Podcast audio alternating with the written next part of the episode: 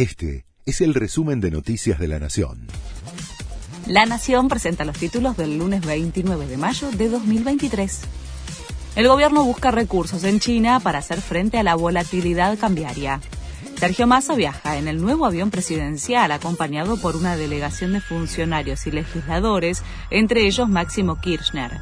Uno de los puntos más importantes del viaje es la posibilidad de ampliar la disponibilidad del swap con China y que el Banco de los BRICS otorgue garantías para financiar importaciones desde Brasil.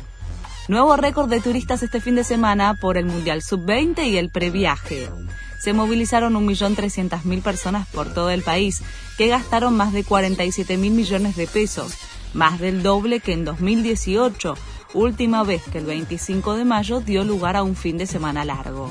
Según CAME, los visitantes se incrementaron en un 51,7%.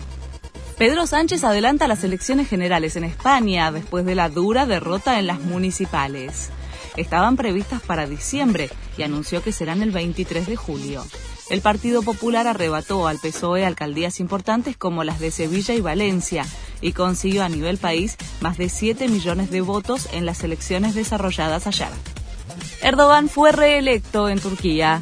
El actual mandatario superó al candidato socialdemócrata en la segunda vuelta presidencial y va a gobernar hasta el 2028, completando de esta manera 25 años en el poder.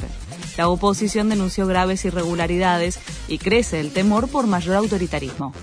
Ya se definieron las 16 selecciones que se clasificaron a octavos de final del Mundial Sub-20.